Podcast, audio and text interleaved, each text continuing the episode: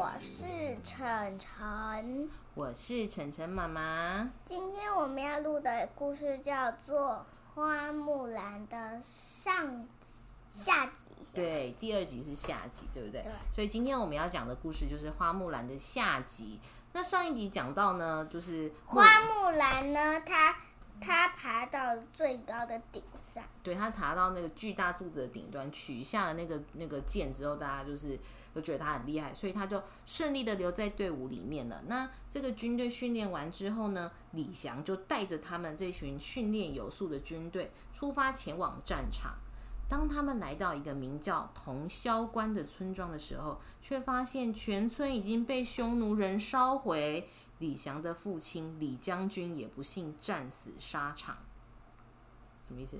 就是被匈奴给打死了。对，李翔的父亲就是他是李将军，然后李翔的爸爸是李将军，然后他在那个跟匈奴李将军是他爸。对。对，是在跟匈奴人打打仗的时候，就是就被匈奴人杀死了。那李翔就很悲痛的跪在父亲的头盔前面，立誓要保卫国家，为父亲报仇啊！因为他一定很伤心，对不对？因为芭比被杀掉，他说他就说我们是皇上唯一的希望，一定要击溃匈奴，不然的话会发生什么事？匈奴人可能就是就会带着他们的军队继续打其他的村庄啊，然后可能就会就是打到台湾，对，就是杀掉很多人啊，就是会让大家百姓没有办法好好的过生活。那那匈奴人被打死了没？还没啊，还没，他们现在还正要开始。然后我说现在现在哦，打死了没？不能说是打死，就是说我们可能大家都民族融合了，就是因为以前大家都。比较哦，原来他是住在卡通里，所以不会出现在真的世界。对，没有匈奴以前是真的在我们历史出现过的啊，只是说现在已经就是呃民族融合，意思就是说我们那个一中国它是有很多很多不同的民族的嘛啊，但现在大家都已经和平共处了，这样子就是大家就现在没在打架了，没在打仗了，大家就是一起和平的生活这样子。嗯，好，这个时候呢，天空刮起了。狂风暴雨，对，与漫天的飞雪。李翔军队货车上的一支火箭意外的爆炸了，暴露了他们军队的位置。那埋伏在附近的匈奴人呢，则趁机发动攻击，瞬间就有数以千计的箭射向他们哦，情况非常的危急。他们危急是什么？危急就是很紧张、很危险啊！那李翔立刻命令士兵们退到山坡上，与敌人开炮，对敌人开炮反击。双方展开猛烈的战斗。等到炮弹的烟雾逐渐消散之后，远方却出现了千军万马般的匈奴士兵，正快速的逼近。就是意思就是说，匈奴人、匈奴的士兵怎样？已经靠过他们了，靠过来，而且很多很多，千军万马，就是好像有一万匹马那么多。突然，木兰想到一个好主意。他带着最后一门大炮往前冲，然后他点燃了引信。你知道什么是引信吗？不知道。它就是那个点燃炮弹要有一个就是绳子，就是有一个火绳，就是把它点燃的话，就是烧到那个炮弹的火药，就就是他的木须龙。好，他把木须龙拿来当他的打火机，对不对？因为木须龙是小龙，它会吐火，很好笑。哈，来，他就是用木须龙，你也是小龙嘛？点燃了引信，可是呢，木兰她的目标不是瞄准单于哦，她是瞄准山顶上覆盖的厚厚积雪。那你知道如果？就是晨晨，你知道如果那个就是这个炮弹飞上去发射打到那个就是厚厚的积雪会怎么样？埋像沙山像像沙子一样把残余都埋起来，对，这个就是雪崩会造成雪崩，因为雪刚下下来的时候，它是那个它这个因为下雪嘛，雪是没有很就是。不是像石头那样很紧的，所以如果说雪一直积积积积在山上，然后如果有一个地震啊，或者是像是这样子被炮弹打到啊，就可能发生雪崩。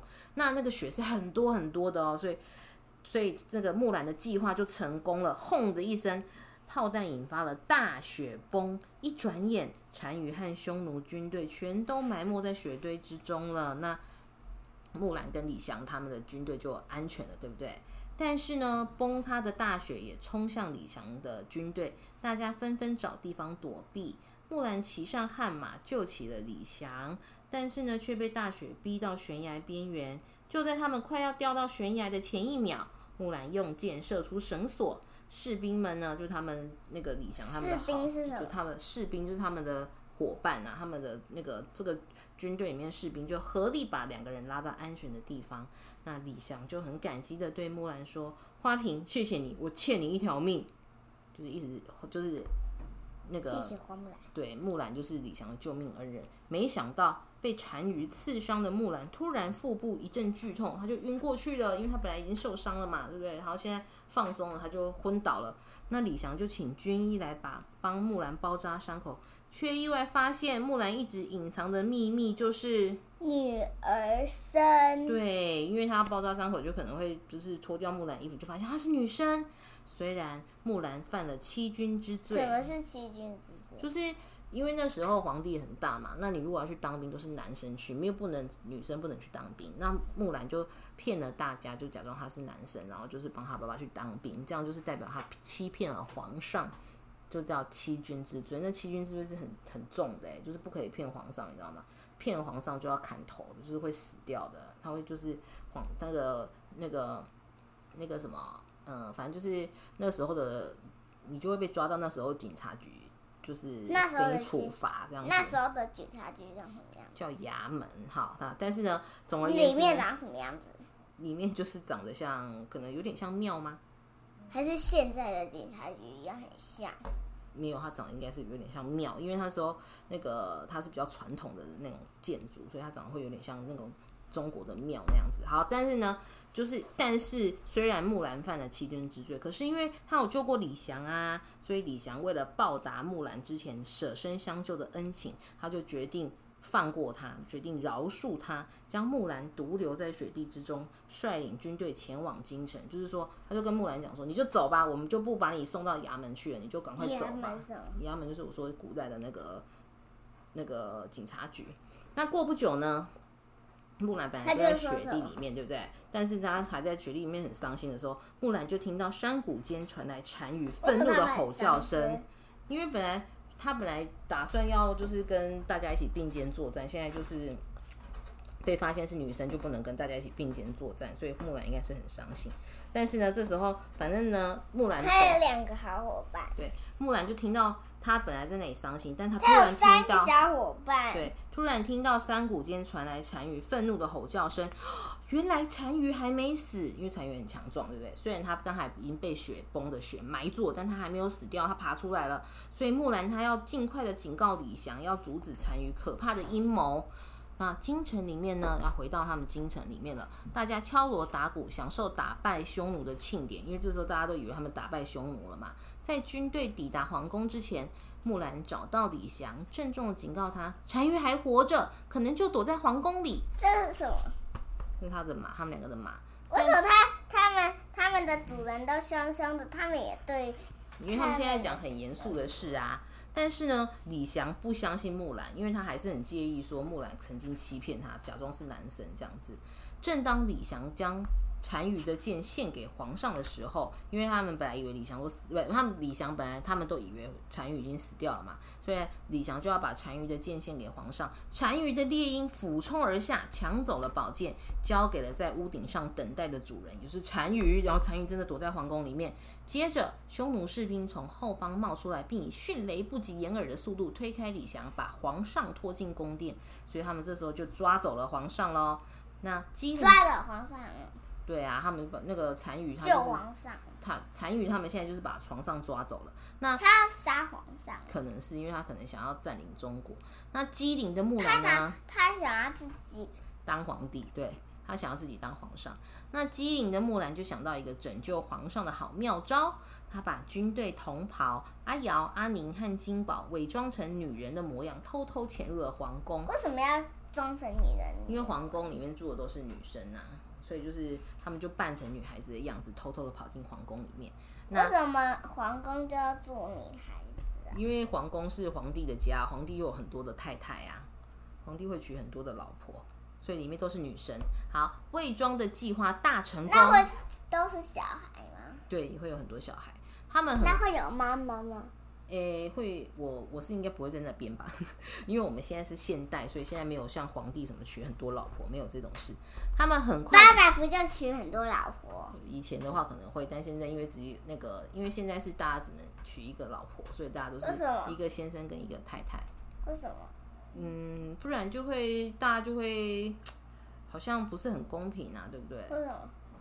你，因为以前女生的地位是比较低下的，就是你以前女生就是只能在家嘛，对不对？而且还不能赚钱养家，也不能就是自己做自己想做的事情，所以他们就是只能依靠着先生过活啊。那先生就地位很高，他就会娶很多的太太这样。好，但现在没有这件事。好，所以我们回到我们的故事书。好，所以回到故事书里面走路。对，魏庄的计划大成功，他们很快的制服匈奴的士兵哦。金宝带着皇上，想要利用灯笼绳从上而下滑走逃开。单于想要阻止他们，还好木兰早一步切断了绳索，所以那个那个皇上绳索什么？就是这个绳子，他们就从上面溜溜下来，咻的溜下来，然后。那个他的军队的朋友就已经把皇上带走了，然后那个但是木兰因为切断绳索，所以木兰还留在最上面。你们看到？所以木兰还没逃走，那他就只好木兰好小，对，因为很远了。那单于就拔出了他的剑，对，木兰怒吼说：“都是你破坏我的胜利，就是你这个爱爱事的人都破坏我的计划。”这样，单于大发雷霆，砍倒了宫殿里好几根柱子，因为单于很强壮。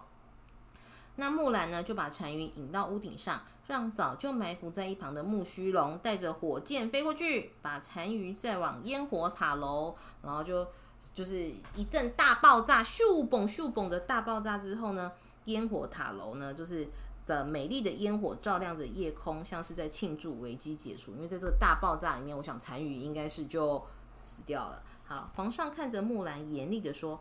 花木兰，你偷走父亲的盔甲，女扮男装，代父从军，欺骗军营长官，毁了我的宫殿。最重要的是，你救了我们所有的人。所以皇上就向木兰行礼道谢，所有的人也向木兰一起行礼。那你知道，在以前哈，皇上的地位是很高很高，他是全国最大的人，他是不可以跟人家低头的。所以他跟花木兰道谢。行礼就代表说全部。为什么不能低头？因为他是全全国最大的人呐，他就算错了也是对的。